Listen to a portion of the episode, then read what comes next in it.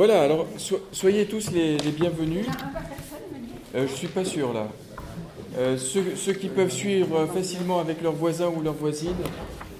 Voilà, Sylvia et, Daniel, si vous pouvez être ensemble. Après, j'irai refaire des, photocopies.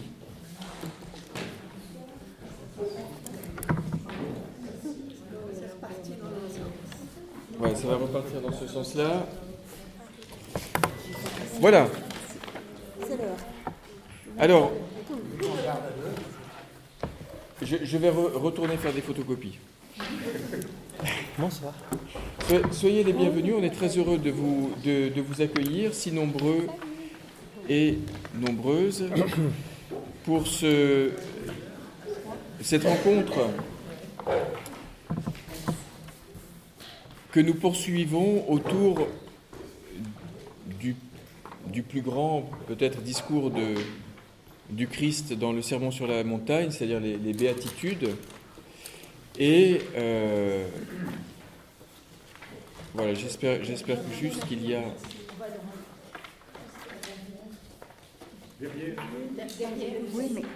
Voilà. Vous. j'attends juste que les. que les textes aient fini de circuler. Il y en a encore là, Daniel, en veux voilà. Voilà, je, salue particulièrement Anne Bulot qui est avec nous. Anne est journaliste, elle est journaliste indépendante mais aussi à, réformer. Elle est venue faire un petit reportage sur, euh, notre, notre étude et euh, je, promets, je, te jure, Anne, que nous n'avons euh, rameuté personne. Donc, euh, on n'a pas fait de téléphone, je ne sais pas ce qui se passe, mais enfin, peut-être qu'ils ont senti qu'il fallait qu'on soit nombreux, puisque une journaliste était parmi nous. Alors, il y aura quelques photos qui vont être faites pour illustrer cet article. Veuillez simplement lever la main si vous ne souhaitez pas être pris en photo.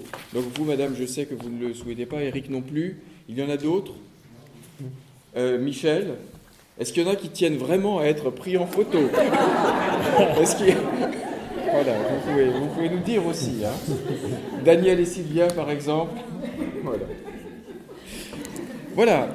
Alors, bienvenue à, chacune et à chacun. Pour celles et ceux d'entre vous qui nous rejoignent aujourd'hui, sachez que c'est plutôt la forme d'un atelier, d'une discussion ouverte au cours de laquelle Marc et moi apportons un certain nombre d'éléments d'information, mais que c'est évidemment euh, vous qui allez nourrir les questions, poser des questions. On ne veut pas répondre à des questions que vous ne vous posez pas.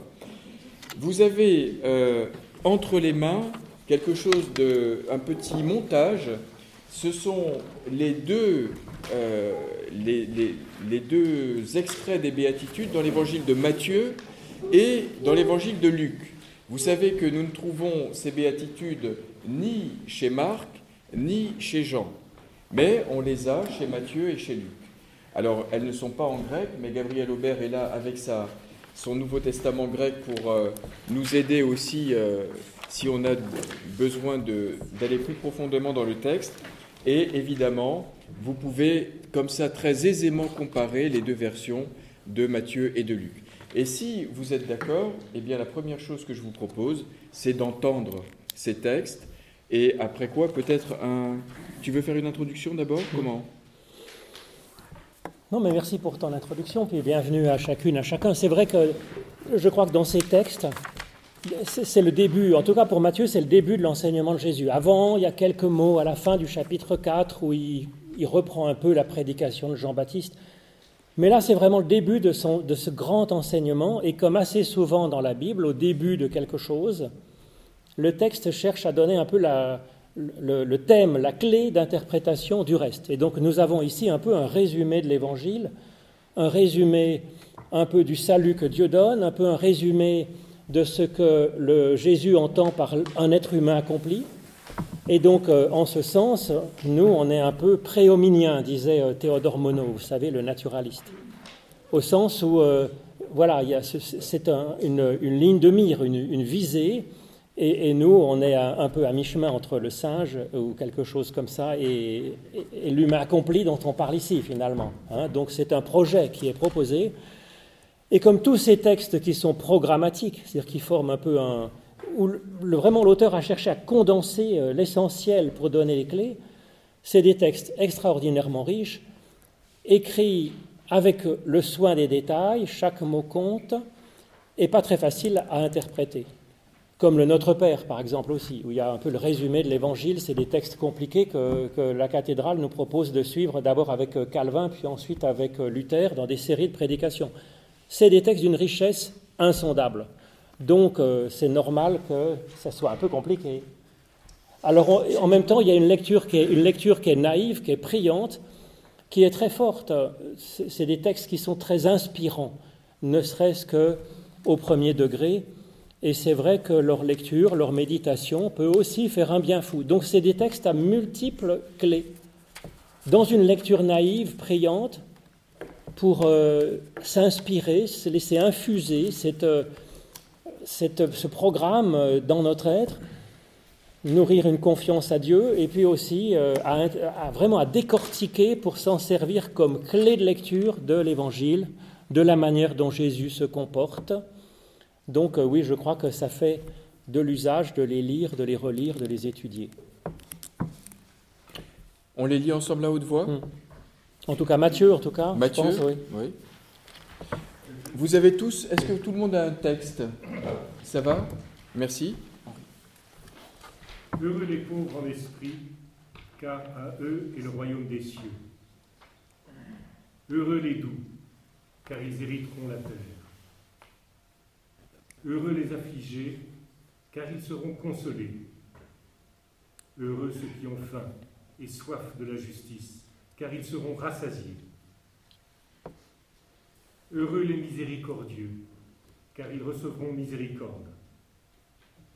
Heureux les purs de cœur, car ils verront Dieu. Heureux les artisans de paix, car ils seront appelés fils de Dieu. Heureux les persécutés à cause de la justice, car à eux est le royaume des cieux. Heureux êtes-vous quand ils vous insulteront et persécuteront et diront toutes sortes de mauvaises choses contre vous en mentant à cause de moi. Réjouissez-vous et exultez, parce que votre récompense est grande dans les cieux, car ainsi ils ont persécuté les prophètes qui furent avant vous. Voilà. Alors il y avait le début qui n'est pas inintéressant aussi en fait. L'introduction. Or, voyant les foules, il, donc Jésus, monta dans la montagne, et quand il fut assis, ses disciples vinrent à lui, et ouvrant sa bouche, il les enseignait en disant, parce que si vous voulez, il y a déjà là un petit programme, voyez, de Jésus, à mon avis, hein, une démarche de Jésus, voyant la foule. Donc il s'en fiche pas, voyez. Euh, déjà c'est un regard vers la foule. C'est déjà un peu la clé de ce pluriel qui est ici. Il n'y a pas marqué euh, Heureux toi, le pauvre. Hein. Il y a un pluriel qui est étonnant, comme dans le Notre Père. Il nous dit de prier en privé, mais on prie au pluriel. Notre Père. C'est très étonnant. Donc là, voilà, ça, commence par voyant la foule. Voyant la foule, il monta dans la montagne c'est quand même, euh, comme, je trouve, c'est quand même un peu, c'est quand même assez, assez. D'abord, voyant les foules, c'est pas voyant la foule. Donc les foules, c'est ce que disait, c'est cher à Emmanuel, ça, je pense. Tu en parlais l'autre fois dans un autre groupe. L'idée qu'avec Jésus, il y a cette ouverture, euh, pas simplement à son petit, à ses voisins, mais à, des, foules venant d'ailleurs. Donc euh, ça, on le trouve ici aussi, cette ouverture, vous voyez, les foules. Il n'y a pas que la foule de ses voisins, euh, peut-être encore moins la foule de ses voisins. Et donc il monte dans la montagne. D'abord, il monte. Ça, propose une élévation, voyez. Alors qu'est-ce que ça peut... Ensuite, c'est à chacun de faire l'interprétation. Voyant la foule, il monta. On peut se dire, voyant les autres, est-ce que ça me fait monter? Enfin, je veux dire, c'est plein de, je dirais, de détails qui sont... Euh, qui peuvent être inspirants là-dedans. Ou en tout cas, voyant la foule, au début de son ministère, Il monta dans la montagne. Ça, ça évoque dans la Bible la prière. Donc, voyant les autres, commencer par, prier avant de faire quoi que ce soit. Il y a ce double, cette tension, si vous voulez, le rapport à l'autre, et puis nourri, d'abord nourri d'une élévation avant d'agir, avant de prier, avant de, de, parler, avant de faire quelque chose. Moi, je trouve que c'est assez touchant. En même temps, ça peut être une allusion, pour complexifier encore un peu. Je vais être la tête de. Non, je rigole, je rigole. Il monta dans la montagne. Ça ne vous fait pas euh, tilt par rapport à quelque chose, ça? Moïse, voilà, Moïse. Alors est-ce qu'on nous dit Jésus est nouveau Moïse? Bah, C'est une question. Soit c'est une démarche spirituelle d'élévation, de prière de Jésus, soit c'est un clin d'œil en disant peut-être c'est quelque chose d'un nouveau Moïse. Oui, mais il est venu, bah justement, il est venu pour abolir la loi de Moïse. Euh, pour l'accomplir, en fait. L'accomplir plutôt. Oui, Bah mais, oui, c'est- voilà. oui, mais il change, il, il change la, lo- il change la loi de Moïse. Il vient l'accomplir. Ouais. Il dit il n'y a pas un point, de la- un point de lettre Le ou un trait d'un point sur le i et une barre sur le t qui sera supprimé. Mais donc comment est-ce qu'il l'accomplit? C'est que les autres, les autres viennent vers lui. Alors que Moïse, il était seul sur la montagne et les autres étaient au pied. Donc là, il y a déjà une différence, comme vous le faites remarquer, c'est intéressant. Ensuite, il s'assied. Donc ça, c'est le signe de l'enseignement, quand même un peu. hein. Il prend du temps.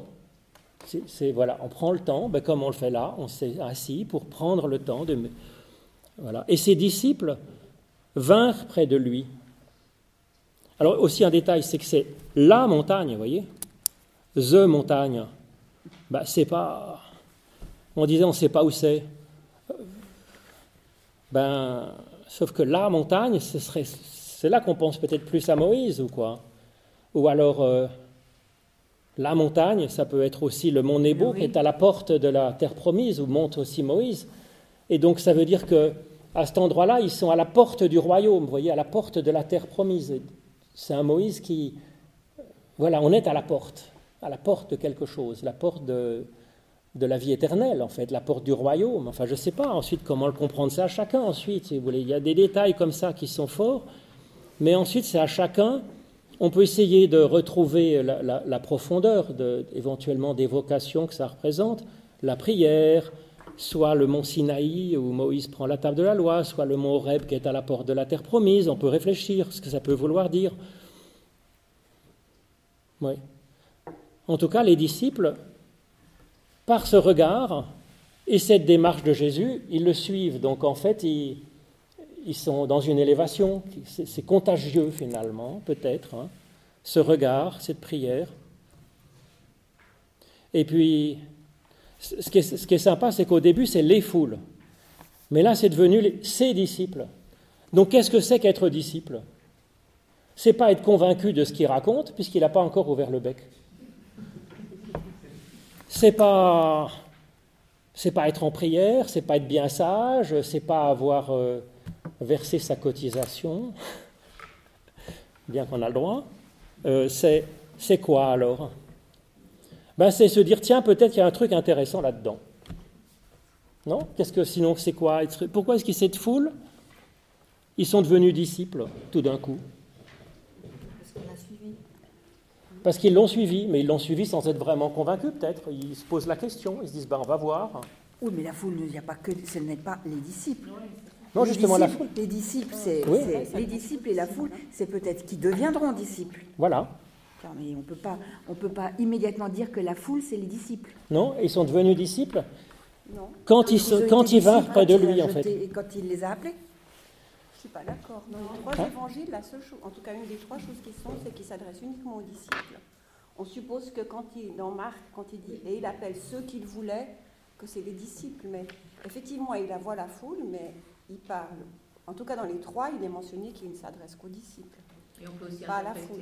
que- C'est c'est pas qu'il ait trié les disciples euh, Ah, et par rapport à la foule. question, Je dis juste, je, re- je remarque ces trois, Oui, ces trois, ils sont Oui. différents, mais ces trois choses en tout cas sont les Oui. mêmes. Si on admet que quand il dit il appelle ceux qu'il voulait, ceux qu'il voulait sont les disciples, j'en sais rien, c'est une question. donc ça c'est Marc. hein. Oui. Mais dans Matthieu, il y a la foule. Et quand il fut assis, Il monte. vinrent à lui et ouvrant sa bouche, Voilà. il les enseignait. Voilà. Mais donc, il n'y a pas marqué que Jésus, il va trier parmi les bons et les mauvais, les disciples, pas pas disciples, dit la foule, etc. pas Et ce qui a marqué, c'est que. pas- J'ai pas mis une chose de, de qualité bon ou mauvais, j'ai posé la question de la différence entre le disciple et la foule qui, dans les trois évangiles. Non, mais j'entends. voilà, je Oui, mais là, dans Matthieu, la qualité du disciple, c'est d'aller vers Jésus en se posant la question, avant même qu'il ouvre la bouche, de se dire est-ce qu'il y a quelque voilà, qu'est-ce qui va se passer? Donc c'est l'intérêt pour le bonhomme, l'intérêt pour la personne. Et c'est vrai qu'on dirait que la définition d'être chrétien, c'est même pas être persuadé que Dieu existe ou qu'il y a la vie éternelle ou que qui ou que quoi, c'est l'intérêt pour cette personne, Jésus de Nazareth. C'est ça qui fait le chrétien, en fait. Oui On peut aussi interpréter quand même que les disciples sont toujours avec Jésus. Je sais pas, on peut s'imaginer plein de scénarios. Il leur a déjà Euh, parlé. Ils sont avec Jésus, la foule est là. Enseigner les disciples, c'est aussi savoir qu'après, les disciples seront envoyés auprès de cette foule. Après, les C'est pas disciples. forcément faire Oui, des hiérarchies dans le Non, savoir. pas. oui, oui, C'est faire une, quand même une, une- une efficacité optimale. oui, oui. Alors là, il n'y a pas de hiérarchie dans le savoir, puisqu'ils ne savent pas encore grand-chose. Il a à peine. Il n'a pas vraiment enseigné encore. Hein, c'est. euh, euh, c'est- donc. euh. Ben, c'est des gens qui s'intéressent, quoi, voilà. Des gens qui s'intéressent. Alors ensuite, il enseigne, disant ces paraboles, euh, ces, ces béatitudes. Alors les béatitudes, donc il y a huit fois heureux les quelqu'un, les quelqu'un. hein. Il y en a huit. hein. Et puis la huitième, elle est développée, vous voyez. Il y a marqué heureux les persécutés, c'est au verset 10. Après, c'est développé heureux êtes-vous. Donc il y a un appel à, rentrer dans le texte et à se dire bah, peut-être que ça parle de moi, tiens. Donc c'est discuter de savoir s'il y a huit ou neuf béatitudes, vous voyez. À mon avis, il y en a huit. Et la dernière est, est développée dans plus une, vous voyez. Mais bon,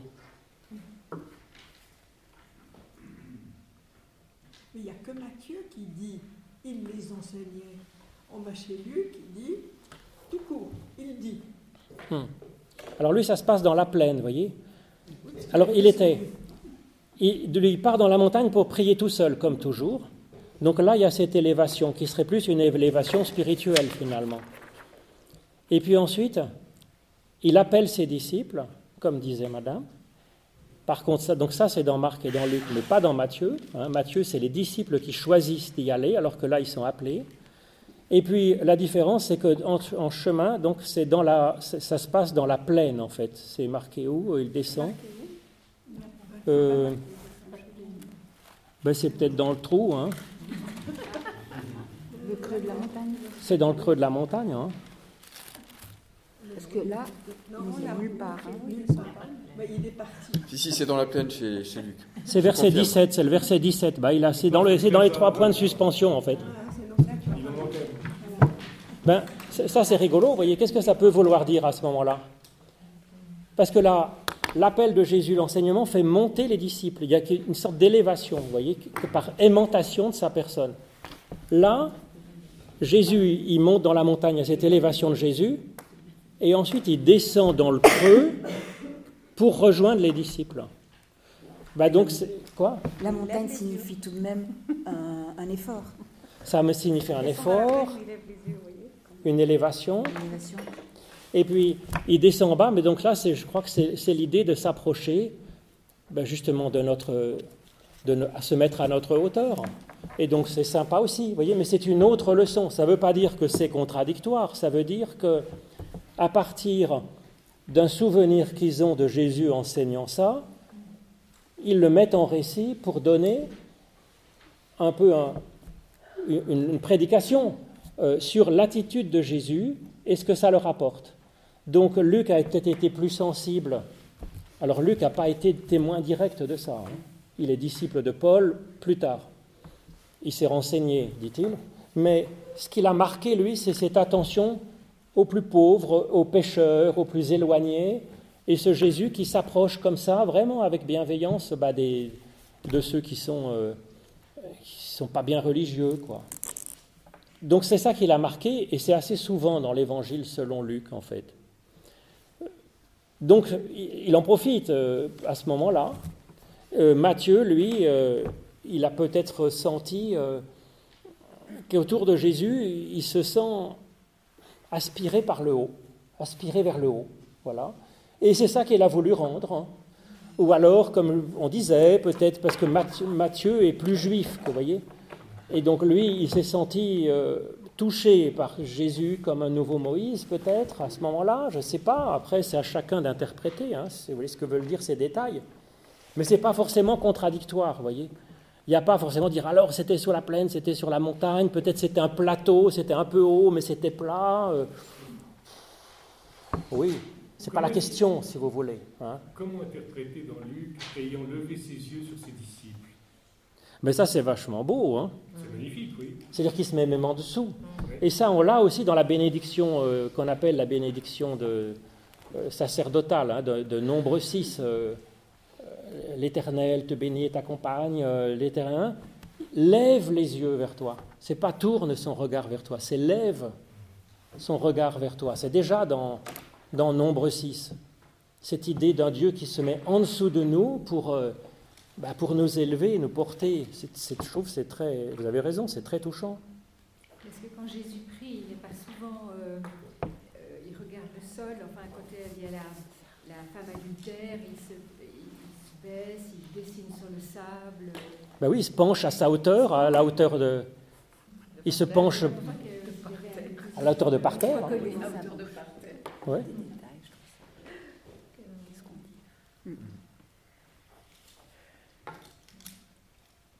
Peut-être que vous avez envie de... Bon, alors on a beaucoup parlé sur l'introduction, qui était passionnante. Euh, les béatitudes, je pense que vous les avez déjà entendues euh, de multiples fois. On les a relues. Est-ce que vous avez des questions? Est-ce que vous avez des, des mots? Est-ce qu'il y a des choses qui vous choquent? Parce que c'est quand même des... des- c'est un des textes les plus scandaleux et les plus scandalisants de la Bible, quand même. Il faut, il faut en être conscient. Heureux les pauvres, heureux les persécutés, heureux, heureux ceux qui pleurent. Enfin, c'est bon. Vous avez vu le paradoxe. Alors, je crois que ce serait aussi intéressant que vous nous fassiez part un petit peu de vos, de vos réactions, de vos questions, et si on peut éclairer un petit peu quelques détails, eh ben, on se fera un plaisir. Sylvia. Mhm. ça a pu donner le verset vers le dolorisme. Pourriez- Peut-être qu'on va. Vous êtes d'accord qu'on prenne plusieurs peut-être euh, questions, et puis ensuite, donc la, la question du dolorisme, est-ce que c'est l'apologie de la, de la misère, de la persécution, de la pauvreté, etc. hein, c'est, ça la question. Dis-tu que c'est scandaleux? Euh. Ben, disons que c'est tellement aux antipodes de tout ce que on imagine être le bonheur. euh, le bonheur étant euh, la sécurité euh, matérielle, la sécurité affective, euh, plutôt euh, être aimé qu'aimé, par exemple. Tu vois. Donc, Pas- alors, Oui J'ai pas compris la question, on n'entend pas. Il faut parler un peu plus fort.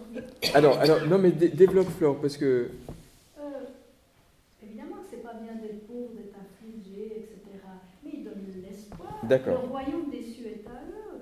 Euh, les doux, ben bon, c'est pas bien d'être doux, d'être débonnaire, mais il y a l'espoir de, de quelque chose de plus, de mieux. Ceux qui ont faim sauront ressaisir, c'est Donc, plein d'espoir. voilà. Donc, toi, tu vois l'espérance plutôt que la situation. D'accord. Ben, très bien. Je, dis- je suis trop promis, je vous Non, mais pas du tout. C'est pas, c'est pas. Mais merci de réagir comme ça. Euh, Anne, Heureux. Heureux, d'où ça vient? Heureux d'où ça En- vient. En grec, en Hmm. ce que vous voulez. Alors allez-y, on, on récolte les questions et puis. Oui?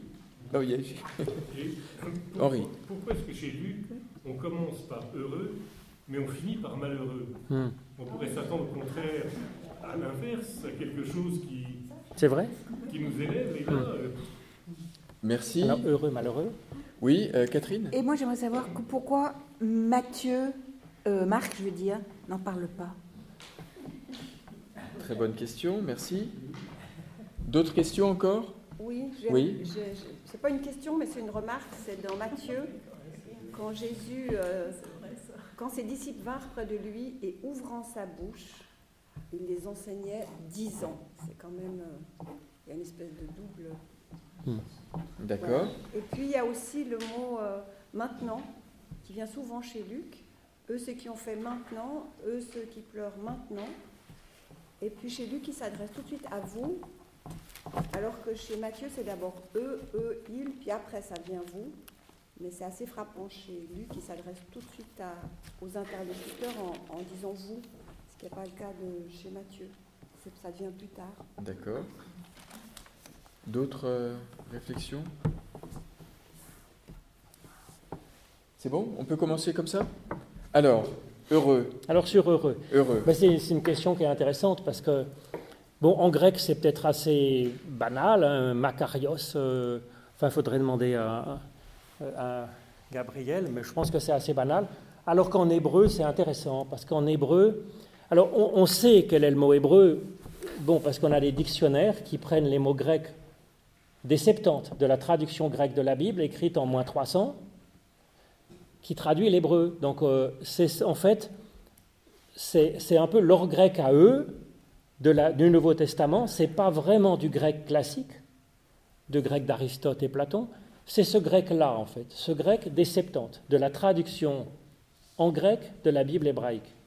Donc, heureux, on le connaît en hébreu parce que Jésus commence son enseignement, son sermon sur la montagne avec heureux, mais c'est comme ça que commence aussi le livre des 150 psaumes, par le premier psaume, qui n'est pas simplement le psaume numéro 1, mais qui est lui aussi la clé des psaumes, des, des 150 psaumes, qui commence par heureux l'homme, heureux l'humain. hein. Euh, heureux l'humain, et donc ça reprend ça. Sauf que vous voyez, là c'est heureux les, alors que dans le psaume premier c'est heureux le au singulier, ce qui est quand même déjà un programme.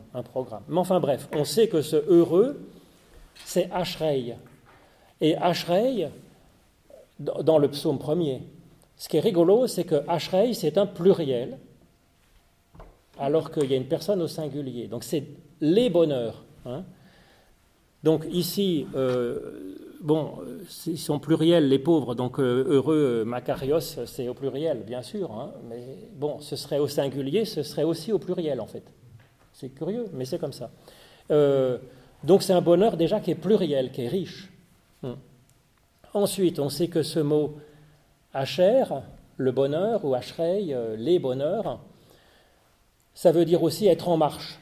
C'est comme ça. C'est le, pas. Le pas, c'est Asher. C'est-à-dire ce, contact souple avec le sol et dynamique. Ça, ça peut faire référence aussi à ce Jésus qui à la fois voit la foule et à la fois monte vers le ciel. Vous voyez, là, il y a aussi quelque chose de dynamique qui lie, euh, qui est un contact avec le sol, mais dynamique en mouvement. Donc c'est un bonheur qui est un mouvement.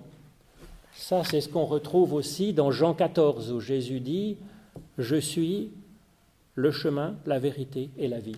La vérité, la fidélité, la fidélité d'être. hein, voilà. Donc, euh, c'est un, cette vie que propose, cette fidélité que propose Jésus, c'est un cheminement, c'est une dynamique. Et puis enfin, Hacher, c'est une troisième chose. Donc, c'est le bonheur, c'est le pas, et c'est aussi le pronom relatif. Ça y est, des milliers de fois dans la Bible hébraïque, presque à chaque phrase. C'est comme ça. Parce que l'hébreu est bourré de jeux de mots. Donc euh, les, les racines à trois lettres, ben, elles peuvent dire différentes choses. Et donc ça encourage aussi à être relatif finalement, hein, être en relation. Et donc voilà un peu ce bonheur euh, qui est proposé ici. Alors malheur, par contre, c'est un peu être trompeur parce que ça pourrait ressembler, heureux, ça ressemble à une bénédiction. hein. Euh, malheur, ça pourrait sembler une malédiction. C'est pas le cas. Ça existe, le verbe maudit soyez. C'est pas ça. C'est plutôt une lamentation. C'est why. C'est aïe aïe aïe en fait. C'est une, oui, parce qu'en fait c'est une, c'est le bruit que fait notre bouche quand on se tape sur le doigt avec un marteau, voyez, ou qu'on se cogne le petit doigt contre la, table de nuit. Euh, donc en fait c'est une lamentation. Ça veut dire, euh, oh là là, mes pauvres, hein, en fait. Est-ce que tu as une explication sur le fait que ça n'a- n'apparaît pas chez Matthieu et que ça apparaît chez Luc? C'est vrai que Luc, c'est une question de style. Alors on peut dire peut-être que Jésus l'a dit plusieurs fois, c'était peut-être euh, hein, une de ses prédications type. Il a pu le dire euh, une fois dans une telle circonstance, euh, à tel genre de personne, une autre fois à tel autre public. Et donc peut y avoir mémoire de, de, variantes différentes. Il y a des, des re-rédactions, ça peut faire sentir aussi entre, si Jésus l'a dit une seule fois, ça peut sentir la liberté que se sont donnés les rédacteurs pour essayer bah, d'y condenser ce que eux ont retenu l'essentiel de 42 prédications de Jésus. Parce que c'est ça la question. Il a parlé pendant trois ans et ils nous font un bouquin qui se lit en trois heures. Donc, euh, ils y vont joyeusement quand même. Et puis, Luc, quand même, me semble être assez le champion de la conversion. Hein. Euh, voilà, il faut, il faut choisir. Et donc c'est un peu, voilà, il, y a le, il faut choisir entre le pour et le contre. Dieu et Mammon. Entre Dieu et Mammon, il faut choisir. Il y a Judas, il s'était converti, et puis il y a marqué dans Luc, il se déconvertit. Donc euh, voilà, il aime bien les choses comme ça, un peu, euh, un peu symétriques. Alors certains diraient, ça peut être un petit peu, un peu un courant qui existait à l'époque, qui était, un peu la gnose, où il y avait souvent ces deux voix. Il y a la voix de la lumière et la voix de l'obscurité. C'est aussi un peu un genre euh, hébraïque. Hein, euh, le psaume premier, il y a les justes et les méchants. On est à la fois les justes et les méchants, évidemment. C'est une, des types, des figures, voyez, qui sont proposées. Et ensuite, on dit bah, choisissez votre camp. Vous choisissez le camp des heureux ou le camp des malheureux. Qui est pour le, qui est pour le bonheur? Qui est pour le malheur? C'est un peu ça, vous voyez. Dit, bah, maintenant que vous avez choisi le bonheur, allez-y. Mais... Oui, mais ce n'est pas définitif. C'est en, chemin, c'est en cheminement, voilà, c'est un cheminement. Et on peut changer de parcours en cours de route. Et oui, on peut progresser. dans un sens comme dans l'autre. Et on peut régresser. C'est ça, oui. oui. Peut-être euh, rebondir sur la question du bonheur, du malheur et du scandale pour, pour Flore. Ce qui est, quand même bizarre dans, dans, dans, ces textes, c'est que d'un côté, on a les pauvres qui sont heureux parce qu'un jour, ils seront plus, euh, plus malheureux, enfin, plus, ils seront riches, et les riches qui sont, qui sont malheureux, malheureux à vous parce qu'un jour, vous serez pauvres. Donc c'est comme si on ne pouvait pas être les deux en même temps. Quoi. Donc il y, y, a quand même quelque chose de profondément choquant et de profondément, enfin, de profondément. Comme si les riches avaient quelque chose à payer un jour et les pauvres euh, seraient euh, récompensés un jour du malheur qui est le leur aujourd'hui. C'est ça qui est scandaleux. Ouais, ben, ah, mais merci. Non, mais dans la fin de Luc, ça c'est scandaleux. Alors, mais c'est oui. aussi scandaleux que les riches payent leur richesse que les pauvres retrouvent. Enfin, je, veux dire, c'est une vision euh, binaire et comme si les. Voilà. Que, que, mais les pauvres, ils pas riches après, ils seront heureux. Ils seront heureux. Il ils sont heureux maintenant, hein. Bon, mais, mais on ne va pas polémiquer là-dessus. Mais ce qu'il y a de sûr, c'est que, et, et, là on rejoint la, la remarque qu'a fait Sylvia, c'est-à-dire que ben, on, on, peut très très bien lire ce, ce, ces béatitudes dans Matthieu en, en, en disant vous, vous pleurez, euh, vous êtes malheureux, euh, vous êtes persécuté, ben, tant mieux, ben, restez-y. Il euh, n'y a pas de problème pour vous, puisque, euh, puisque un jour vous serez consolé, un jour vous serez ceci, un jour vous serez cela. Et vous, vous n'imaginez pas à quel point on a pu lire ces récits pour maintenir dans, dans une espèce de, ben, de dolorisme en disant mais en fait vous êtes sanctifiés, hein, puisque regardez comme Jésus parle de vous. Euh, de quoi vous plaignez-vous encore? Non mais je, je, je, provoque à dessein, mais c'est pas moi qui dis ça. C'est-à-dire que ça, ça, a été quand même un courant qui a été extrêmement euh, fort et qui a euh, servi à justifier euh, les, exploitations les plus viles. Hein, je crois qu'il faut, il faut, il faut le savoir. Et les théologiens de la libération dans les années 60 ont, protesté radicalement parce qu'ils ont mis en avant non pas heureux les pauvres, heureux les persécutés, mais heureux ceux qui ont faim et soif de la justice. Tu vois, parce que dans les mêmes béatitudes, on peut utiliser un verset pour tout renverser. C'est une prise de judo, en fait. Bon. Non, mais c'est vrai, c'est exactement ça. Alors, c'est pour ça que suivant les lectures que nous faisons de ces béatitudes, on peut justifier une espèce de, comment dirais-je, de, statu quo euh, social, économique, en disant mais euh, surtout on ne touche rien parce qu'un jour vous aurez votre récompense dans les cieux, donc euh, taisez-vous maintenant. Et puis, euh, en même temps, on peut dire ben non, parce que heureux ceux qui ont faim et soif de la justice, malheureux vous les riches, etc. Donc vous voyez comme c'est beau cette, cette complexité, cette, cette ambiguïté, cette, ce- le fait qu'on ne puisse pas avoir un discours monochrome, mono, monocolore là-dedans. Alors, je crois qu'il faut que- aussi que vous observiez qu'il y, y a des, des- Bon, alors, euh, Marc a, a- souligné qu'il y y a huit euh, béatitudes. Il y en a quatre qui sont plutôt positives et quatre qui sont plutôt négatives. Vous, vous avez vu ça? Hmm. Bon, alors, les- on, peut, on peut égrener les positives. Qu'est-ce qui est plutôt positif? Pardon? Alors, est-ce que, que euh, heureux être affligé, est-ce que c'est positif d'être affligé? Mais Non. Parce qu'ils seront consolés? Mais non, je, je parle juste des, des premiers, des Les premières. artisans de paix. Heureux. Voilà, heureux les. Je pense que être artisan de paix, c'est positif. Vous êtes d'accord ou pas? Bon, ça c'est une bé- béatitude positive. Miséricordieux, ça va. Miséricordieux, ça va, ok Les cœurs purs aussi. Les cœurs purs, ça va.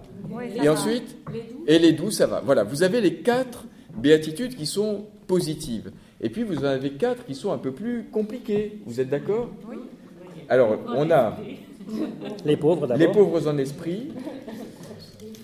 Alors, Eric pose une question à laquelle on va répondre tout de suite parce que c'est très intéressant parce que vous avez vu chez Luc heureux les pauvres et euh, chez Matthieu heureux les pauvres en esprit.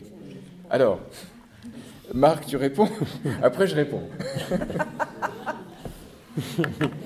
Alors, il y a une lecture traditionnelle qui est quand même plutôt moraliste en disant heureux ceux qui ont un esprit de pauvreté, par exemple. Donc, euh, c'est voilà, il faut avoir euh, ne, pas se préoccuper de la recherche de la richesse. Oui, alors bon, on est d'accord, hein, c'est le genre de petit adage, euh, comme qu'on dit, voilà, vaut mieux manger pour vivre que vivre pour manger, ou bien un tien vaut mieux que deux tu l'auras. Si vous voulez, c'est au niveau quand même de la petite sagesse très pratique.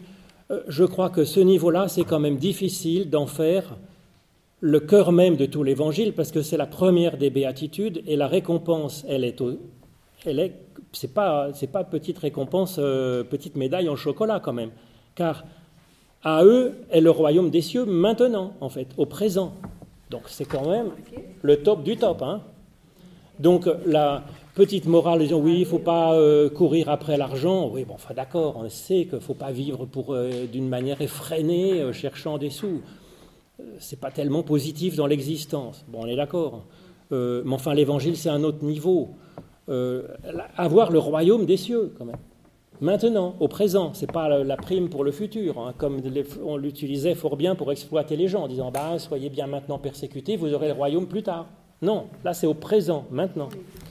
Donc, à mon avis, les pauvres en esprit, c'est comme toujours dans l'évangile, soit il y a l'esprit et l'apostrophe esprit, c'est pas là, il y a, y a pas, ils n'ont pas mis la- l'article en fait, c'est l'esprit, euh, c'est à l'apostrophe, hein, c'est euh, euh, il y a l'article défini quand même. hein.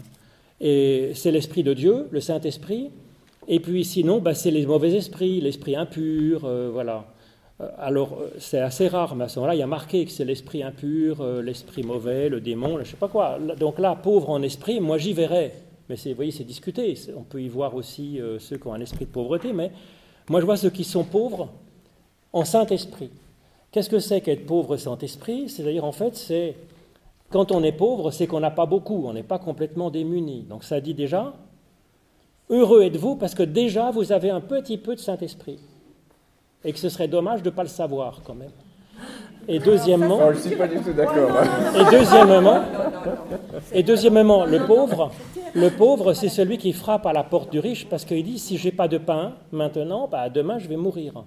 Et donc, comme dans le Notre Père, donne-nous notre pain, ben, on demande à la porte de Dieu de lui demander son esprit. Et quand on demande à Dieu son esprit, alors on est dans son royaume, parce qu'effectivement, c'est-à-dire que l'esprit, c'est la présence de Dieu créatrice. Si on demande à Dieu son esprit, à ce moment-là, on est dans son royaume, parce qu'on est dans son règne, c'est-à-dire qu'on laisse agir Dieu en nous. Et à ce moment-là, on est effectivement déjà dans la vie éternelle.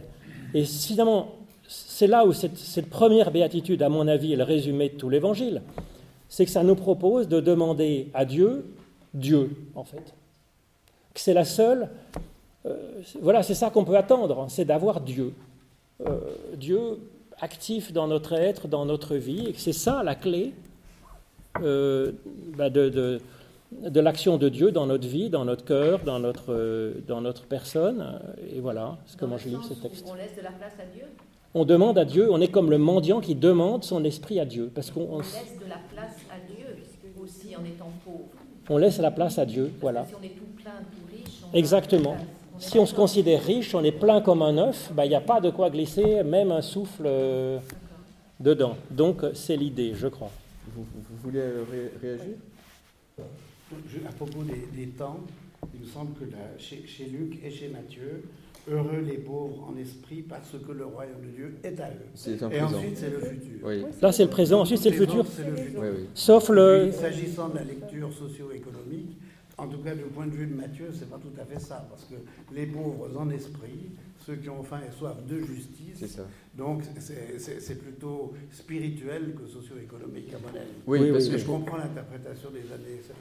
Pour répondre à Eric, donc euh, dans Luc, on a heureux les pauvres, et au verset 21, heureux ceux qui ont faim. Point.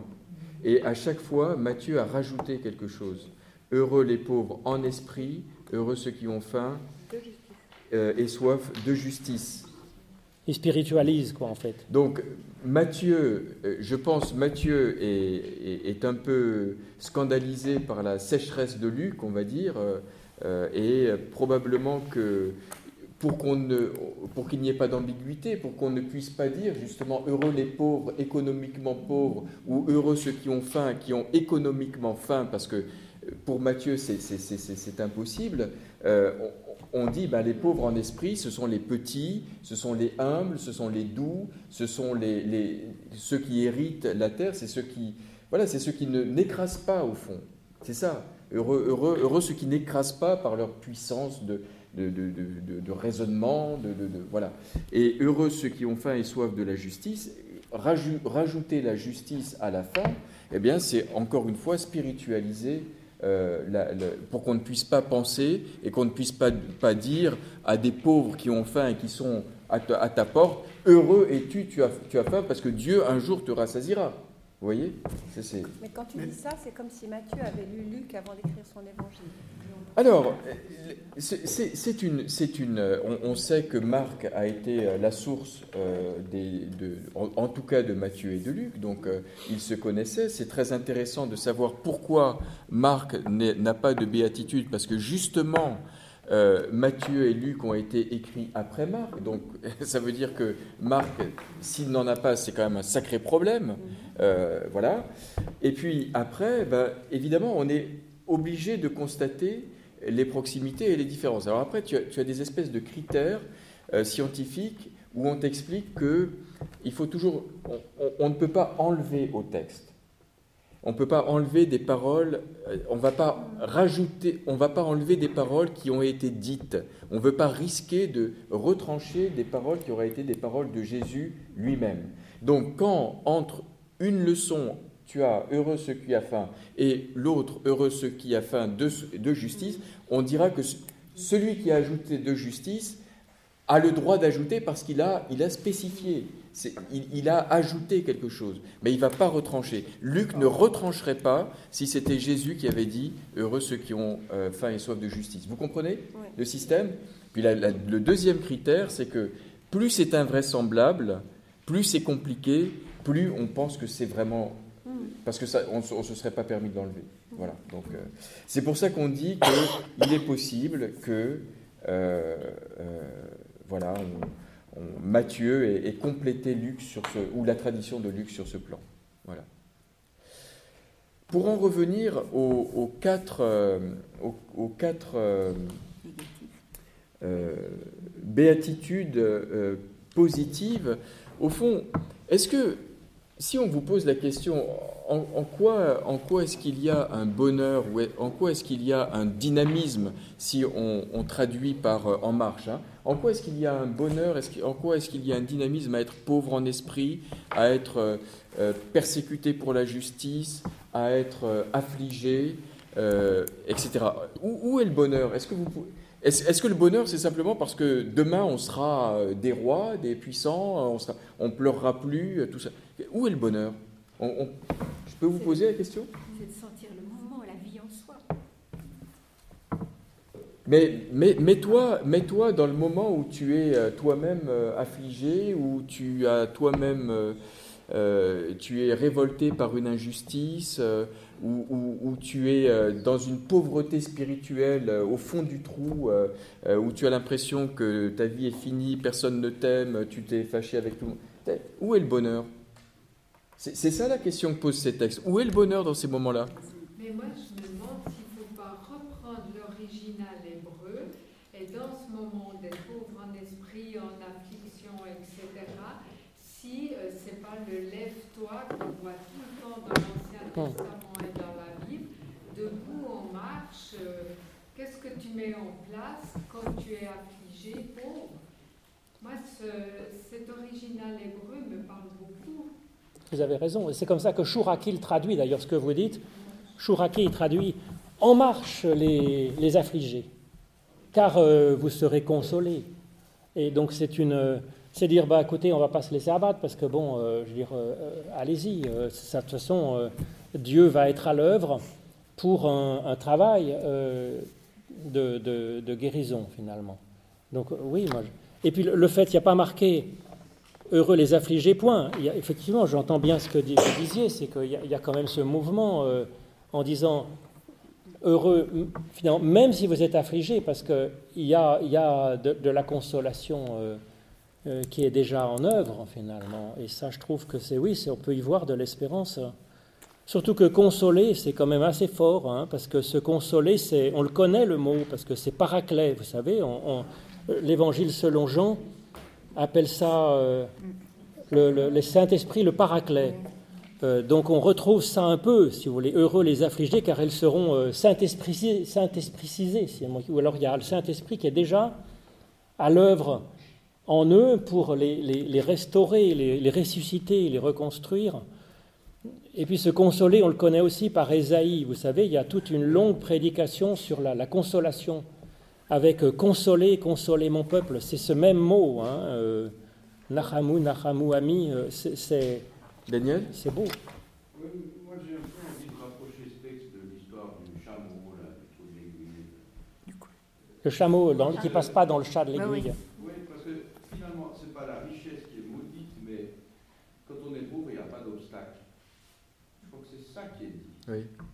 C'est pas que c'est bien d'être pauvre, mais c'est que si on est pauvre, surtout en esprit, bon, on, est disponible pour entrer dans le royaume. Alors qu'un riche, il est tellement riche qu'il ne peut pas entrer.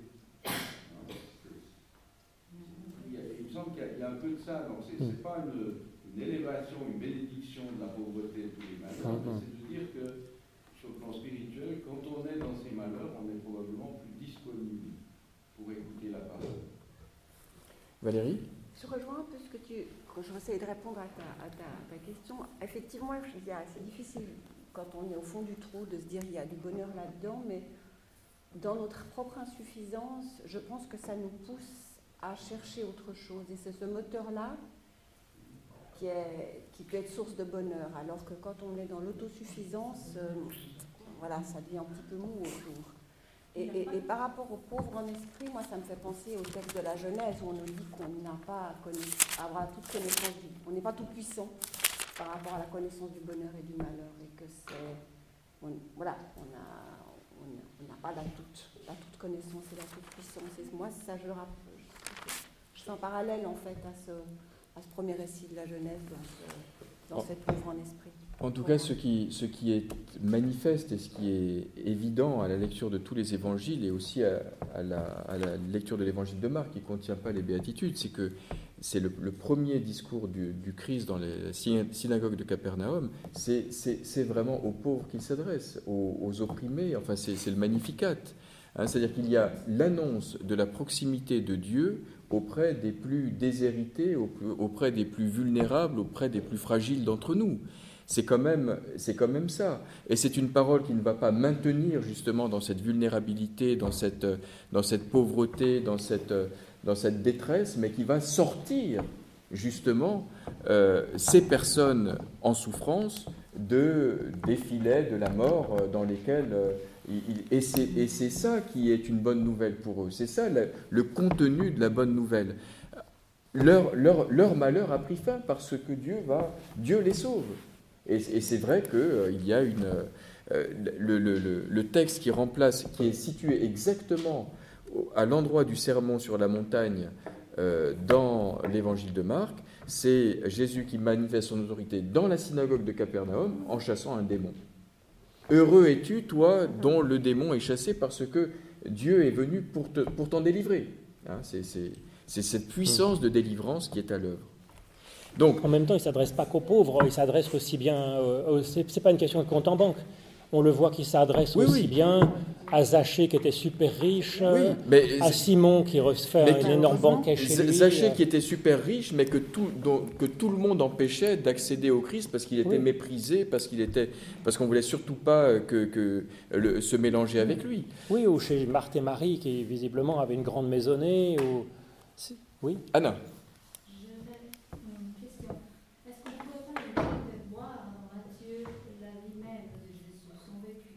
Oui. Oui. Oui. Oui. Oui. Oui. Et dans Luc, un peu une réponse pour vous Oui. Je sais pas. Vous avez raison, parce que quand on décrit, là, il y a une figure de, une figure de l'humain véritable, en fait. Donc, euh, le Christ incarne ça aussi, le Christ de l'Évangile. Ensuite, le Monsieur Jésus, il a fait ce qu'il a pu. Hein. Mais, donc, euh, c'est vrai que c'est aussi c'est à comparer ou compléter euh, par euh, la, manière d'être de Jésus. Et c'est là que ce que disait Emmanuel tout à l'heure, c'est que on ne devrait pas pouvoir utiliser ce texte, même si littéralement, euh, on peut c'est pas idiot de dire heureux les affligés, car ils seront consolés. Donc soyez bien affligés, bien persécutés dans ce monde. Vous êtes bien heureux comme ça parce que vous aurez votre récompense dans le paradis. On pourrait le lire littéralement comme ça. Mais quand on voit Jésus, comme vous dites, Agir ensuite en ayant compassion des uns et des autres, euh, des, trop riches, des trop religieux, des pas assez religieux, des pas assez riches, enfin de tout le monde. On se rend compte que ce n'est pas possible de le lire comme ça. Donc il faut compléter les béatitudes par euh, la manière d'être de Jésus qui nous est présentée dans les évangiles et, inversement. Sylvia?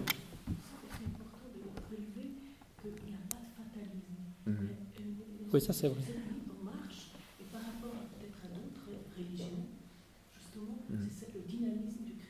Oui.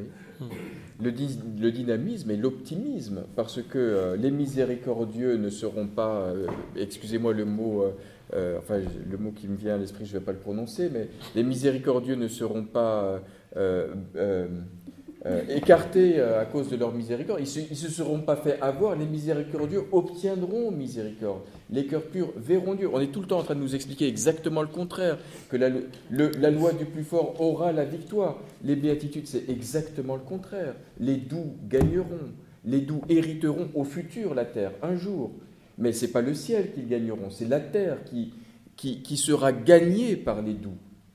Pour le Christ des béatitudes, ça ne fait aucun doute que la douceur l'emportera, la bienveillance l'emportera. Même si c'est pas. Alors, ça, c'est un futur sur la terre, mais c'est un futur qui est tout à fait euh, radicalement posé. Hmm. Et que la miséricorde engendre non pas l'hostilité, mais la miséricorde. C'est pas. Ne sois pas miséricordieux pour obtenir miséricorde, mais la miséricorde que tu, que tu auras vis-à-vis des autres va, va, va étendre le domaine de la miséricorde. Donc, vous, voyez comme ces béatitudes positives sont, euh, sont, importantes parce qu'elles viennent aussi euh, contrer euh, les discours où on nous dit ben, il faut t'imposer, il faut te protéger, il faut, te, il faut t'affirmer. C'est exactement le contraire. Je reviens au malheur de Luc. Est-ce qu'au verset 24, la consolation, c'est aussi le paraclet? Je pense. Hein. Alors on va demander le grec. Le grec? Mais pourquoi est-ce que c'est car malheur à vous les riches parce que vous recevez votre consolation Où est le malheur de recevoir sa consolation? Oui, c'est, oui ben ça, Car vous avez, vous avez le, oui, vous avez le, la consolation, c'est encore le paraclet, et là c'est au présent en fait. Hein. c'est au présent, mais la c'est au présent. Vous recevez, vous avez votre, vous avez votre consolation. Non, mais on peut dire que quelle pitié, c'est-à-dire que ils sont en fait, si vous êtes là plein comme un œuf, comme disait Anne, ben, c'est triste parce que vous avez déjà finalement votre, il n'y a, pas de dynamique, il n'y a pas de progression, il n'y a pas de croissance, il n'y a pas de mouvement, il n'y a pas de souffle, quoi, finalement. Et ça, c'est quand même. Euh, bah oui, c'est triste. Hein. alors, euh, je, cite rarement Vincent Schmitt, mais là, je vais le citer parce que je suis tombé sur un article de lui qui est excellent euh, ce, matin.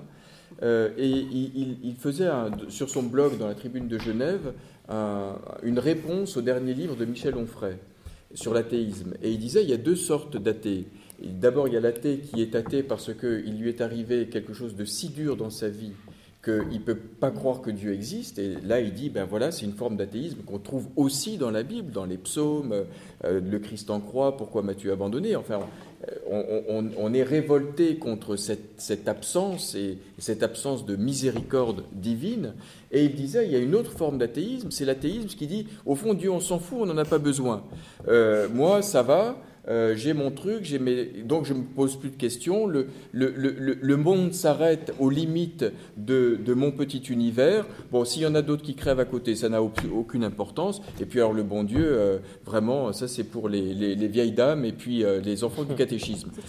alors, et, et, ça, et ça c'est une autre forme d'athéisme qui pour moi est très proche de ce malheur. Parce qu'au fond, c'est une forme d'autisme. Vous, hmm. vous, voyez Oui, mais il a le paraclète, c'est quand même pas rien. Mais oui, mais alors. C'est pas une autosatisfaction. oui, mais alors le paraclet, c'est. Il ne faut pas oublier que les mots grecs, avant d'être des mots théologiques, euh, spirituels, sont des mots euh, tout à fait euh, du langage ordinaire. C'est-à-dire que paracaléo, c'est un verbe grec, caléo, appeler, c'est l'avocat, etc., etc. Donc, il, il y a aussi, et et, c'était un, drame pour Jésus. C'était vraiment un drame pour Jésus, l'existence autour de lui d'indifférents ou de gens qui euh, n'étaient pas attentifs au fond à ce qui se passait autour. Et, ça, je crois que c'est un grand malheur parce que c'est des occasions perdues. Calvin dira ce sont des occasions perdues de d'œuvrer au salut du monde. Et, Calvin était très très dur avec ces, ces, gens-là. De, ne pas prendre les responsabilités, de ne pas laisser passer, c'est exactement la parabole du débiteur impitoyable. Hein. On ne laisse pas passer plus loin les dons qu'on a reçus. Donc on fait barrage. Mais finalement, je verrais une troisième forme d'athée par rapport à ce que tu disais. C'est ceux qui disent oui, oui, je crois en Dieu, et puis, euh, mais en fait, ça ne change pas grand-chose. C'est-à-dire que voilà, ça ne change rien à leur vie, parce que comme tu dis. Pas croire? Et puis même ils y croient parce qu'ils croient bien qu'il y a quelque chose qui existe, et puis bon, euh, finalement ils, sont assez, ils y croient bien qu'il y a quelque chose. On peut le croire, à mon avis, c'est quand même assez, euh, c'est assez plausible. C'est pas stupide de le croire, mais il suffit pas de le croire, de le penser que ça existe en tant que croyance. Il faut que ça, que ça nous mette en mouvement, c'est-à-dire qu'il faut que ça nous mette en route. ce que je trouve de beau finalement dans ces béatitudes, qui est un résumé, c'est un peu un programme il n'y a pas marqué heureux ceux qui font ceci, ceux qui font cela, c'est tout en fait une qualité d'être. Il n'y a pas marqué heureux ceux qui peuvent poser de vrais actes de justice et qui changent le monde autour d'eux. Il y a marqué heureux qui ont faim et soif de justice. C'est une qualité d'être. Ensuite, on fait ce qu'on peut, je veux dire. Mais il y a les défunts et soif de justice, mais c'est quelqu'un qui va réfléchir, qui va se poser des questions, qui va prier, qui va discuter avec son copain, mais qu'est-ce qu'on pourrait faire? Il y a ce machin qui ne va pas. Et donc, vous voyez, c'est une qualité d'être. Ça travaille sur le moteur, finalement. Ça ne dit pas, voilà, vous devez faire ceci, vous devez faire cela, à ce moment-là, vous serez bon. Non, ça travaille sur le, sur le moteur, la qualité d'être, qui, permet de se mettre en route, de se mettre en mouvement. Et puis ensuite, bah, faisons confiance, on avance à son rythme, et puis bah, les choses se mettront en place. Mais là, il y a ce travail sur, euh, en amont, finalement, de ce que nous pouvons faire, parler, dire, vivre, recevoir, transmettre. C'est un travail sur la qualité d'être. Et ça, je trouve que c'est intéressant, de, effectivement, de laisser infuser euh, dans notre euh, espérance de devenir euh, quelque chose qui est de l'ordre de cette qualité d'être qui est proposée ici. et puis en même temps, vous voyez, c'est c'est très équilibré. La première, à mon avis, elle est quand même plutôt spiritualiste. On, va être prince et princesse du royaume de Dieu. La deuxième, en étant doux. L'autre fois où on parle de doux, c'est Jésus qui monte sur un âne, vous savez, au rameau. Donc c'est un roi pacifique, un roi dans la douceur, dans la visite de son peuple. Donc hériteront la terre. Ça ne veut pas dire on est purement de purs esprits spiritualistes dans les Alléluia et les Amen. bon, il y a cette dimension-là, mais il y a aussi bah, de vraiment d'être, de vivre cette vie en ce monde et puis d'avoir un travail sur la justice avec les autres, pour les autres. Et ça, je trouve que c'est c'est assez c'est très inspirant moi je trouve voilà. Très inspirant et en même temps c'est pas moraliste le moins du monde vous comprenez. Et ça je trouve que c'est génial. pourquoi est-ce qu'il euh, y a dû y avoir une explication qui soit écrit en, en lettres italiques? C'est une citation ça veut dire que c'est une citation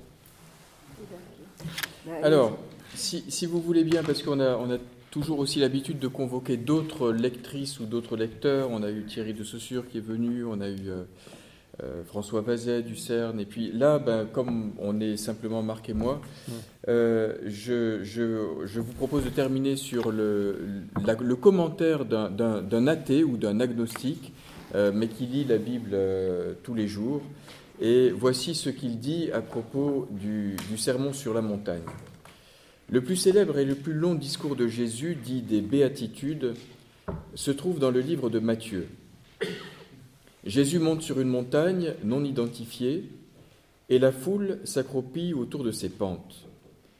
Jésus aussi entraîne ses auditeurs loin des centres, des places, vers une frontière sainte. Et de là-haut, il prononce sa liste subversive des hiérarchies, des autorités des autorités qui gouvernent les choses sur terre. Heureux les abattus de vent, tel est son cri, traduit de façon plus littérale que ce Heureux les pauvres d'esprit. Il annonce la joie qui est plus physique et concrète que la béatitude. Il utilise une expression d'Isaïe, le prophète qui lui vient souvent à l'esprit. Isaïe dit Ô et saint, moi je résiderai, mais moi je suis avec le piétiné et l'abaissé de vent, et pour faire vivre un vent aux abaissés, et pour faire vivre un cœur aux piétinés. Isaïe invente l'image de l'abaissé de vent, chauffal roir, pour qui est humilié, opprimé, la tête penchée au point de mettre son propre souffle à ras de terre, à hauteur de poussière. Chauffal roi est aussi le souffle court de l'alpiniste à haute altitude abattu de vent, à qui souffre de cette respiration haletante, appartient le royaume des cieux. Du haut d'une montagne, Jésus, avec sa liste de joie, met le monde sans dessus-dessous, place en tête du classement tous les vaincus. Il le fait au sommet d'une montagne parce que c'est le point le plus éloigné du sol, le plus proche du royaume qu'il promet. C'est pas mal. Merci beaucoup. Donc c'est Éric de Lucas sur la trace de Nives. Agnostique, agnostique. Vaut mieux être trop agnostique que pas assez, de toute façon. Merci beaucoup pour votre présence. Donc prochaine fois, c'est 11 mars, 11 mars sur les miracles. Voilà. Donc dans Marc, effectivement, Marc est plus spécialiste des miracles que des grands discours.